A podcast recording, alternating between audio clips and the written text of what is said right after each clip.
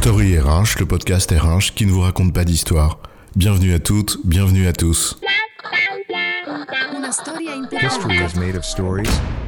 Dans cet épisode, nous allons parler de compétences transverses et nous interroger sur ce que c'est et à quoi ça sert. Compétences techniques, compétences métiers, compétences comportementales, hard skills, soft skills, savoir, savoir-faire, savoir-être, compétences clés, compétences stratégiques. Comment tu veux que je m'y repère? Et maintenant, compétences transverses. Eh bien oui, je te comprends, parfois la RH parle à la RH, en oubliant qu'il y a une finalité qui doit être comprise par les managers ou les collaborateurs ou par l'entreprise, tout simplement. Donc pour éviter l'obscurité du concept d'expert qui parle à des experts, ben on va explorer cette notion. Alors, les compétences transverses, c'est quoi l'histoire? Commençons peut-être par une évidence évidente, mais peut-être pas toujours autant que cela dans la tête des experts RH. Pourquoi on décrit, au sens de décrire, hein, pas de décrier, des compétences et qu'on les met dans des super référentiels? Pas parce que ça fait joli Parce que ça occupe les gens de la RH Ou que ça fait bosser les consultants Non, je rigole. Ou peut-être que c'est plutôt pour savoir ce dont on a besoin pour les évaluer, non? Oui, mais pourquoi? On n'évalue pas pour le plaisir d'évaluer, il y a bien une finalité derrière. Trouver le mouton à cinq pattes, se staffer, mais pas n'importe comment, développer les collaborateurs. Ah ouais, c'est vrai, on ne les développe pas juste pour le plaisir ou pour faire bien. Là aussi, on poursuit des objectifs. Améliorer leur employabilité parce que c'est une promesse de la marque employeur et que cela améliore nos chances d'avoir des gens motivés ou de les attirer alors que le marché est difficile, par exemple. Ou parce que l'on a la conviction que plus on est compétent, plus on a de chances d'être efficace, donc performant. Ouh là là, que de mots et de concepts qu'on utilise souvent sans trop de distinction. Mais c'est un autre sujet. Retenons donc une première idée simple. Il y a une finalité. Donc ce que l'on va faire autour de cette notion de compétence, la décrire, la mettre dans des référentiels, l'évaluer, etc., doit être mis dans cette perspective. D'où parfois la nécessité d'adopter un langage et une pédagogie claire et simple, quitte à sacrifier une partie du purisme technique RH pour que la finalité soit compréhensible pour celles et ceux qui sont supposés la poursuivre ou qui y contribuent. Maintenant, posons-nous une seconde question. C'est quoi une compétence qu'on pourrait qualifier de transverse? Bah, comme le port-salut, c'est écrit dessus. Qui dit transverse dit commune à plusieurs choses.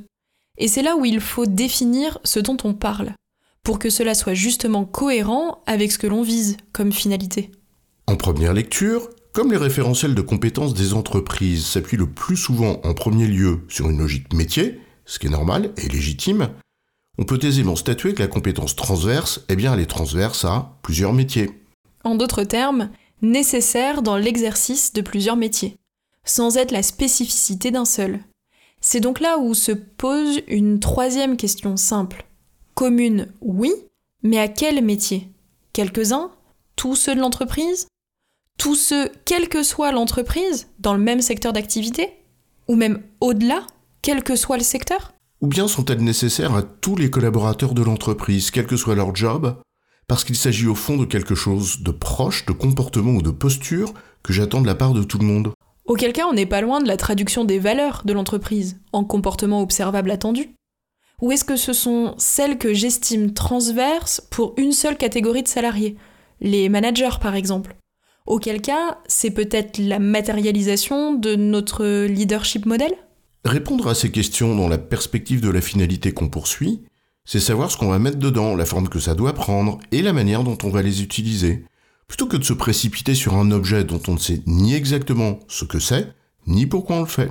Certaines entreprises, par exemple, visent l'employabilité des collaborateurs, y compris en dehors de chez elles. Les compétences transverses seront alors celles dont tout un chacun a globalement besoin, quel que soit le job et l'entreprise.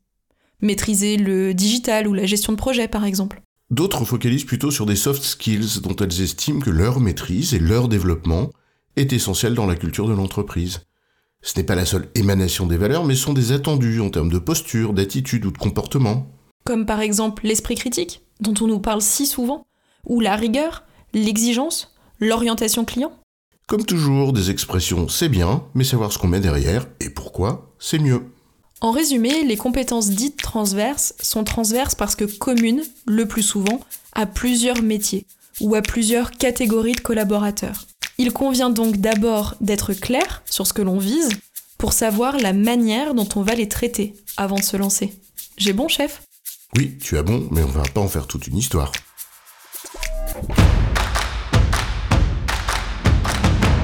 Story RH, le podcast RH qui ne vous raconte pas d'histoire.